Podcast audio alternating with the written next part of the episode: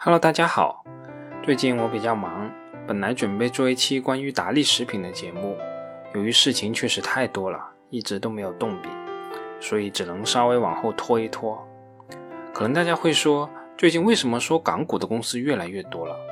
其实最主要的原因还是随着 A 股这两个月的反弹，很多公司的估值都上来了。现在这个时刻虽然不能说很贵，但是说便宜，我也是不太认同的。这个没有更好的办法了，只能等公司的业绩反弹以后，慢慢的把这个估值降下来。在这个过程中，就涉及哪些公司的业绩会率先反弹，哪些公司的弹性最大，哪些公司在目前的环境下会受益等等一系列的问题。这些问题的概率和赔率各不相同，这都需要我们去做出自己的判断的。而相比较而言，港股确实是找理想标的的空间比 A 股稍大一些。所以最近讲港股的公司的比例会有所提高。刚好也有老朋友留言，想让我分享一下开港股账户的经历，我就刚好在这里说两句。其实我整个开港股的账户的过程并没有很复杂，确实是有一点点小波折，但也算不上很困难。当年我开港股账户的时候，沪深港通也并没有推出，但即使是今天，我如果想买港股的股票，我还是会直接使用港股的账户的，而不会使用沪深港通。按理来说，我买的公司绝大部分都是沪深港通的标的，我为什么还是选择直接用港股账户买呢？这里面其实最主要有以下几方面的原因：第一，就是像阿里巴巴这种同股不同权的公司，并不是沪深港通的标的。此外，更为主要的还是因为交易费用的原因，佣金、过户费、印花税。交易规费再加上汇兑损失，总体的交易手续费接近千分之三。虽然我的交易并不频繁，但白白交上这点手续费还是很不爽的。另外还有个原因就是外汇管制，钱换成了港币或者美元，出去不易，回来也并不易啊。我们还是回到开香港账户的问题。我先声明一下，我这里并没有开香港银行账户，又或者开香港证券账户的特约合作这些。我当年想开户的时候，也看到雪球上有一些特约开户的帖子，但我更愿意自己去办这样一件事，所以我并没有去找那些所谓的特约。刚开始的时候，确实也是两眼一摸黑，到底应该从何开始呢？我也是在网上一轮学习，大致了解了开香港账户的流程。其实说实在话，开香港证券账户是非常简单的。跟我们国内开普通证券账户的流程大体是相当的，这里面并没有什么难度。比较困难也是最重要的，还是开香港的银行账户。为什么这么说呢？由于我们国内目前还是存在外汇管制的，中国的银行账户是不可以自由的向境外收付款项的。所以，如果涉及买卖港股，甚至是有做境外其他投资想法的同学，在自由港开一个银行账户是必须的。而难点在于，其实香港开立银行账户是比国内要困难的，管理也更为严格，而我们并不熟悉他们的办事流程，有时候会走一些冤枉路。当初我初步选定了两家开户银行，一家是招行的香港分行，一家是工银亚洲，主要考虑的是这两家银行的国内分行我都有他们的银行卡，对境外付款的时候我会稍微方便一点。大家别小看这一点。说句实在话，我第一次对境外付款的时候也是懵的，什么 SWIFT 代码、开户行英文地址等等。但如果是同一个系统类的银行，相对来说汇款会更为简便。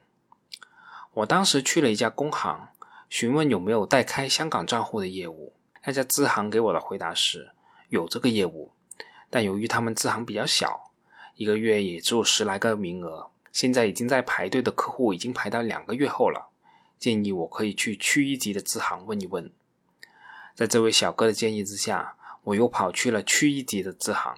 区一级支行的答复更为干脆，他们的名额也很紧张，如果要在他们这里代办，要在他们银行存多少多少钱。对于存定期，我是没有任何兴趣的，所以我一口回绝了。在之后的几天里，我去了工银亚洲的国内分行。也去了招行问了，感觉好像还是第一位小哥哥最和蔼可亲。等两个月就等两个月吧。两个月后，这家支行的小哥如约打来了电话，说可以办业务了。至于总体办卡的过程，其实并不复杂。现在我们都可以上供应亚洲的主页，下载开户申请表，填好打印出来。由于我的身份证上的地址与所填的地址是一致的，所以也没有让我提供住址证明。最后交了一百块的见证费以后，小哥告诉我，银行卡会由供应亚洲直接从香港寄给我，并且给了我两个密码封和一个密码器。在这之后，我等啊等。感觉我都快忘了这件事了。突然间收到两封挂号信，卡终于到手了。我以为已经大功告成了，但其实并不是。这张卡寄到我手里并没有激活，我得往里面存一万港元以上才可以正常使用，这张卡才可以正常使用。刚好那段时间里，我有一次去香港，就揣着几万港元的现金过了罗湖口岸，在口岸那里就有供应亚洲的自动存取款机。我的卡就此激活了。当然了，这里需要说明的是，拿现金去存其实并不是必须的，用国内的工行卡往里汇款也是可以激活的。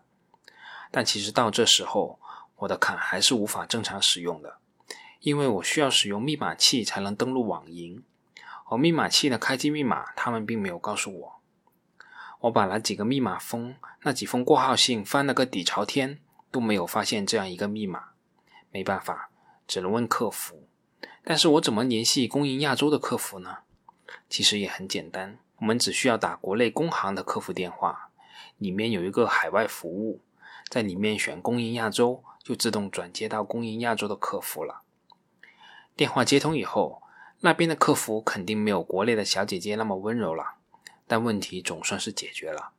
他问了我几个办卡时填的问题以后。就往我手机里发了一条密码器的开机密码。到了这一步，这一连串的打怪过程总算结束了。但香港的银行有几点还是很值得我吐槽一下的。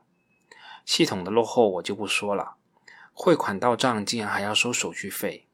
还有一点，香港的网银在节假日竟然也是一同休息的。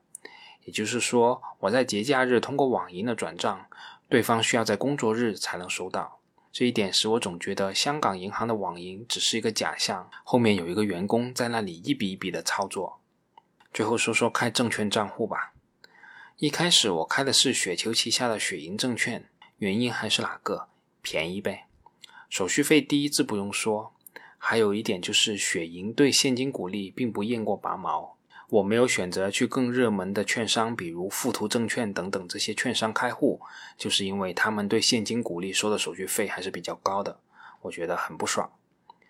但用过雪银的同学都知道，其实雪银也只是一个马甲，这个马甲后面是美国的银透证券，所以基本除了买卖以外的操作，比如出入金、股东投票、配股选择权等等，这些都需要登录银透的后台操作，确实挺不方便的。